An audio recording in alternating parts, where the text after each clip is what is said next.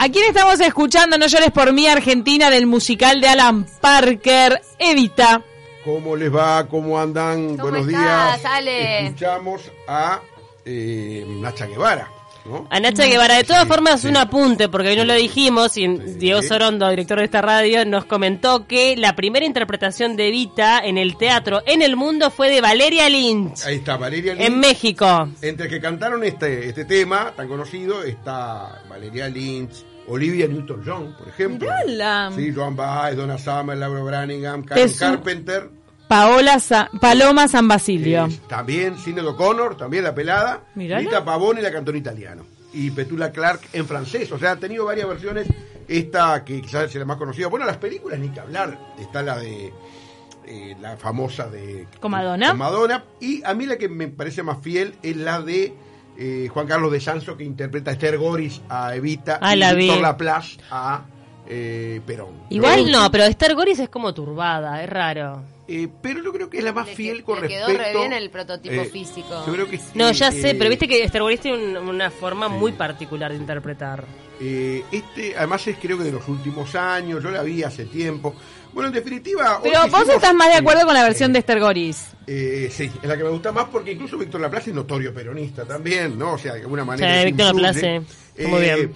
Bueno, y hoy más que nada, para salir de lo electoral, ¿no? Este año que se cumplen dos cosas: 100 años del nacimiento, que fue el 7 de mayo, pero también hay algo muy importante que está ocurriendo en este año, que quizás ustedes ya hablaron aquí en la radio, y es que a fines de octubre se supo que hay un proyecto o hay un pedido de la CGT para que se nombre o se llame o se La CGT es un sindicato argentino. eh, la, la Confederación General de Trabajadores. El PIT-CNT argentino. Exactamente, presentó al cardenal Mario Poli, ¿no? el ar- arzobispo de Buenos Aires, eh, la, mm, que se solicite al Vaticano la beatificación de la señora María eh, Eva Duarte Perón. Estoy leyendo comunicado por, bueno, ni que hablar porque habría hecho milagros, bueno, todo lo que siempre se, se argumenta para mm, santificar o beatificar a alguien. ¿no? Eh, la CGT afirma que Eva Perón hace milagros. No, ahora, lo que pasa es que ahora a ver qué. que- que- que- Hay que probar. Exactamente. Claro.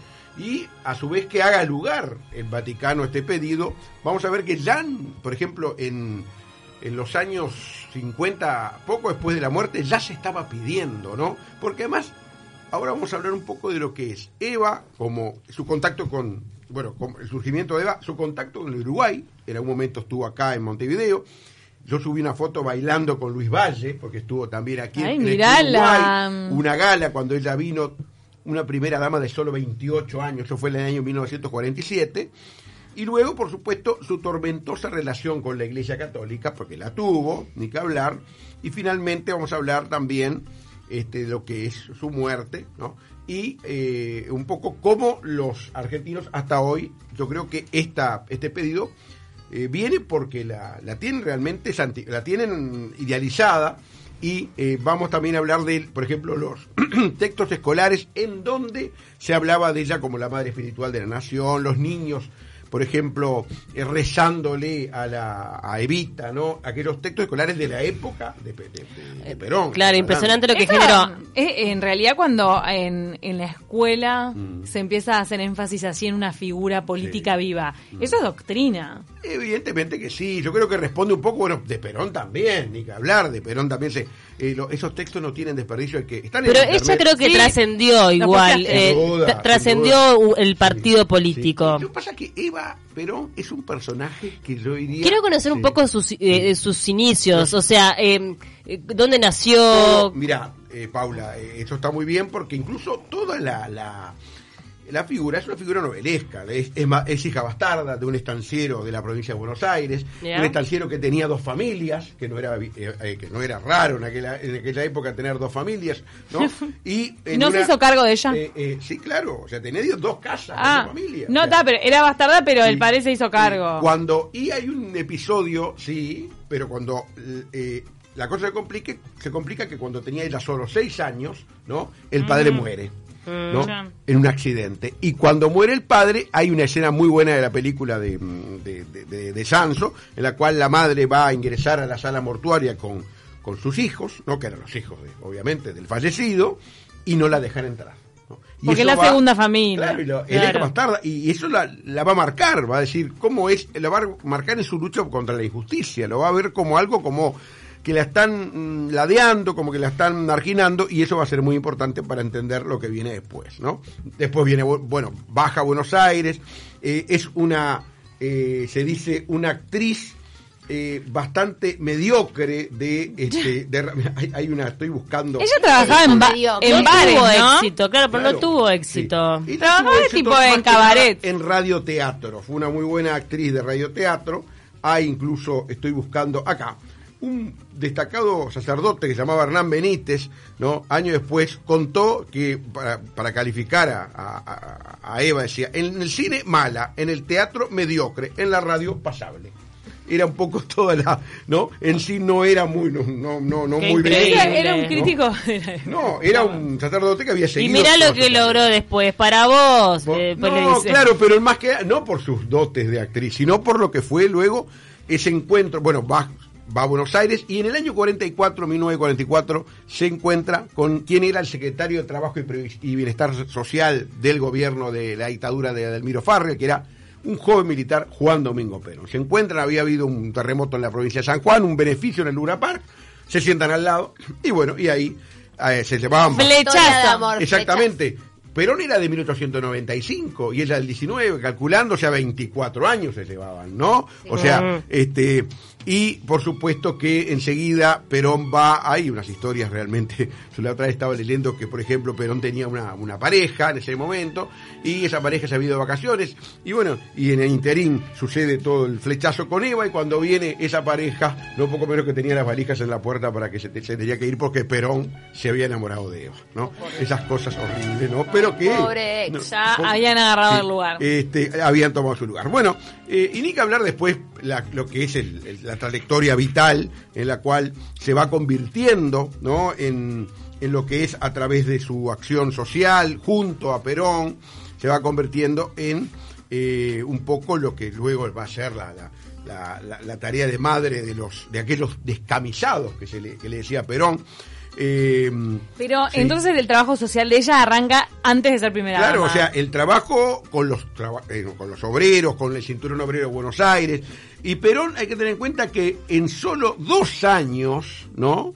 Y sin internet, y sin por muy pocos teléfonos, y sin televisión, logra una, eh, yo diría, gran posición o un éxito muy importante con los trabajadores, no se convierte en un líder de los trabajadores. Por eso es que lo ve como una amenaza el dictador Farrell y argumentando problemas este, de, corrupción, lo envía a la isla Martín García. ¿no? Eso fue en octubre del 45 y ahí Eva es quien va a movilizar al, al Cinturón Obrero de Buenos Aires para que baje a Plaza de Mayo y que pida la liberación de Perón. Después, por supuesto, bueno, Perón es liberado. ¿Hay un cálculo de Sí. cuánta gente participó Ah, en esas movilizaciones? no, porque fue sí. realmente fue, masivo. Fue, evidentemente, eh, en Plaza de Mayo.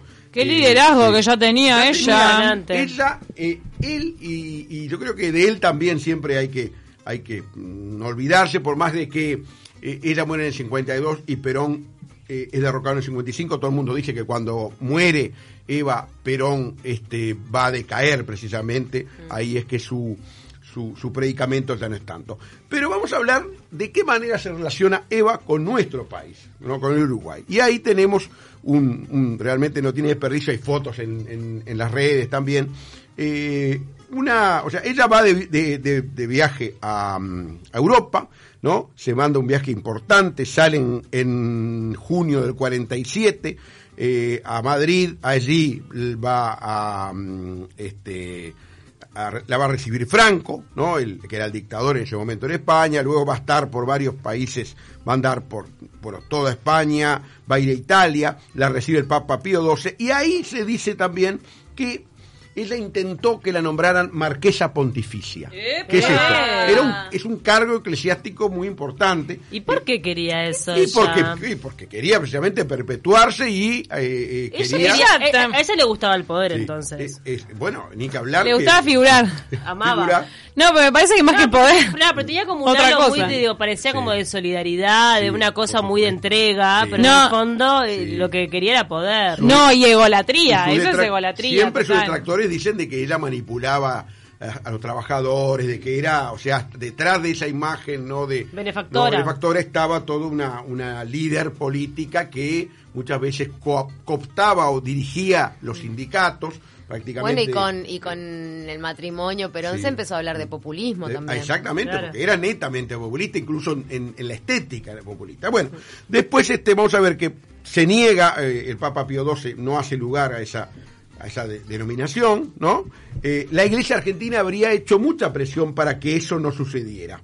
Porque hay que acordarse también, y acá voy a citar a un autor que es Juan José Severelli, que es un sociólogo argentino muy bueno, que este, habla de, Evita y dice, Evita la Iglesia. ¿Por qué la Iglesia no la quería a Evita? Y entonces él, varias hipótesis. Su origen de hija natural, bastarda, ¿no? Ah. Eh, su pasado en relaciones extramatrimoniales, la competencia con la ayuda social. O sea, Yo estoy loca o se habló de ella mm, como de eh, prostituta, un pasado de prostitución. Exactamente, pero eso más que nada eran los sectores más dominantes, ¿no? Hay una anécdota muy importante que pasa cuando ella eh, había siempre una sociedad benéfica que la presidía, de damas de, de la sociedad, que la presidía la señora la primera dama, ¿no? Y ella eh, eh, va a hablar con esta señora, que era de alta sociedad, por supuesto no la querían, y entonces dice, bueno, esta, no voy a ser yo quien la va a presidir, la va a presidir mi madre, ¿no? O sea, la madre de ella, o sea, la mm. madre... Y por supuesto que la madre no era sociedad, ni mucho menos, era una familia muy modesta de la provincia de Buenos Aires, de, de Junín, ¿no? Más, más precisamente de los toldos, ahí cerca de, de Junín. Y entonces la, fue peor la indignación de esas señoras. Dijo, bueno, si no le gusta esto, disuelvo la sociedad de beneficencia. Y durante el periodo del Verón, esa sociedad estuvo disuelta. O sea, ahí tenemos una un poco una confrontación con los sectores, evidentemente, con, más privilegiados, ¿no? Este, no, decíamos que compite, o sea, la, la iglesia la ve como una competencia con respecto a la ayuda social, ¿no? Dice, o sea, como que desde el Estado viene algo que es más poderoso que la iglesia para ayudar, o sea, a la, a la población. Eh, y el papel también de, dice Severelli, de santa herética que cada vez más querido a su persona en el culto peronista. O sea, ese papel de santa eh, no católica o no religiosa, ¿no? Eso que decíamos, esas velas que le prendían los altares, pero que no era una devoción religiosa. Y la Iglesia Católica por supuesto no la quería. Está hecha corte y confección para la Argentina, porque en Argentina te hacen Dios y le, ponen velas al Indio Solari, a, Gilda, al Potro Rodrigo. Y ella en vida logró que lo hicieran, porque parece que en Argentina también tienen su, iglesia también. Tienen como una necesidad de idolatrar gente. Exactamente, eso también es, este libro de Sebrelli está muy bueno porque aborda cuatro mitos argentinos que son Maradona, El Che, Gardel y Evita ¿no? Gardel. Gardel es mito argentino, pero es nacido en Uruguay. Va, va, va, va, va, va, va, Francia. Ay, nació en Francia, Alejandro. ¿Qué pasa, Alejandro? No, lo hablamos acá. No, no, conmigo ¿Vos? no. Mira, yo una vez... ¿Sos anti? No, no te nació en Francia, nació en Francia. ¿Sos anti-francés? Yo tengo la teoría uruguaya, pero un día si quieren hablamos. ¿no? Okay. Pero de ese tema. Qué raro que no, lo habíamos tratado hasta ahora. Ahí está. No me acordaba. Eh, bueno, anduvo también eh, Eva, bueno, canceló su visita, su visita a Inglaterra porque Jorge VI y la reina no, lo iban, no la iban a recibir en, Buckingham. Entonces dijo, ¿para qué voy a ir? dejó Italia después también. Eh, ante la comunicación de que el gobierno de ese país no podía garantizar su seguridad. Bueno, también estuvo en Portugal, en Francia, eh, recibió la, la, Legión de Honor en Francia y después estuvo en Monte Carlo, donde fue atendida por Aristóteles Onassis, ¿no? En persona, ¿no? Que luego fue esposo o pareja de Jackie, de Jackie Kennedy, ¿no se acuerdan? Eh, y por supuesto que también, eh, a su vez, dicen, según dicen también, se desplazó a Suiza, en donde no fue bien recibida y le tiraron piedras y tomates, según se dice en, ese, mm. en ese lugar. Bueno, eh, el 21 de agosto de, de, ese año 1947 llega a Montevideo, ¿no? Hacía pocos días había fallecido Tomás Berreta, el presidente, el presidente de la República, por lo cual la recibió Luis Valleverri, que había asumido como presidente. Y entonces hay unas verdaderamente algunas este, imágenes muy interesantes que están en el internet, reitero, de Luis Valle bailando con, este, que yo incluso puse en mi, en mi Facebook, bailando con eh, eh, Eva cautivó, evidentemente, una primera dama de 28 años en ese momento. Este, hay eh, eh y con un estilo muy propio, ¿no? Porque ella impuso también una moda en el peinado, en la forma de vestir. Embelesados con esta este esta, esta, esta persona, ¿no? Con, con esta con esta muchacha, como quien dice. Ella cautivaba por lo por la belleza corporal y también por carisma al hablar. Sí, ella cautivaba, acá tengo la acá está la, la, foto. le estoy mostrando tenía también un carisma, ah, había adquirido. Evidentemente, digo, si uno se pone a pensar, le dio el voto a la mujer, ¿no? Logró la igualdad entre los hombres y las mujeres, buscó la igualdad jurídica de los cónyuges y la patria potestad compartida, eh, la Fundación Eva Perón, construyó hospitales, asilos, escuelas. O sea, evidentemente su acción fue muy importante, ¿no? Y por eso, evidentemente, sigue teniendo hasta hoy un, gran predicamento, a pesar de que, de, se ya desde el año 50, bueno, falleció en el 52, hace muchos años que, falleció, sin embargo, sigue siendo una persona muy, este, o alguien que sigue siendo objeto de adoración.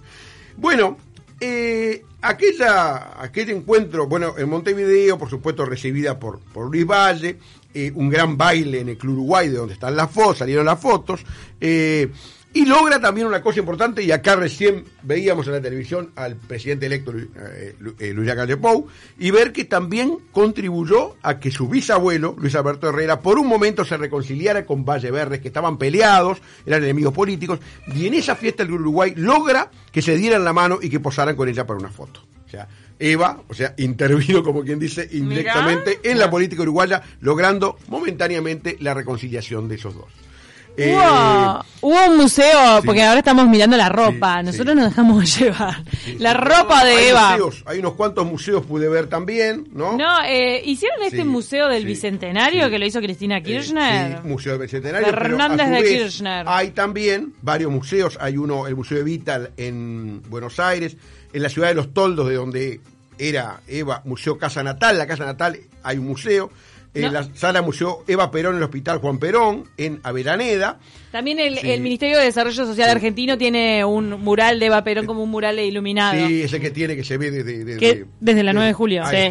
Eh, bueno, nos está mandando mensajes sobre tema eh, Francia Tacuarembó. ¿A qué me refiero? A Gardel. Vamos a hacer una pausa porque tenemos. Vení, entra Clara. ¡Adelante! Que lo cumpla feliz. Que lo cumpla feliz.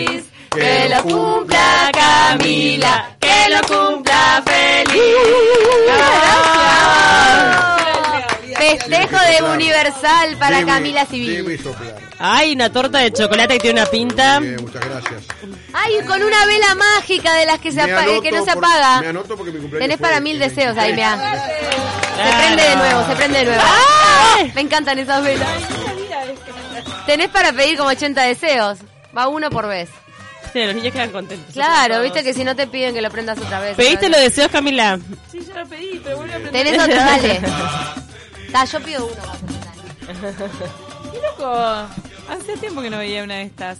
¡Pa! Mirá, la Olivera la apagó para siempre. Pidió, pidió el deseo y se apagó para siempre, forever. No, ya, Pauli, deseo. Voy. Bueno. Eh, estamos deseos acá.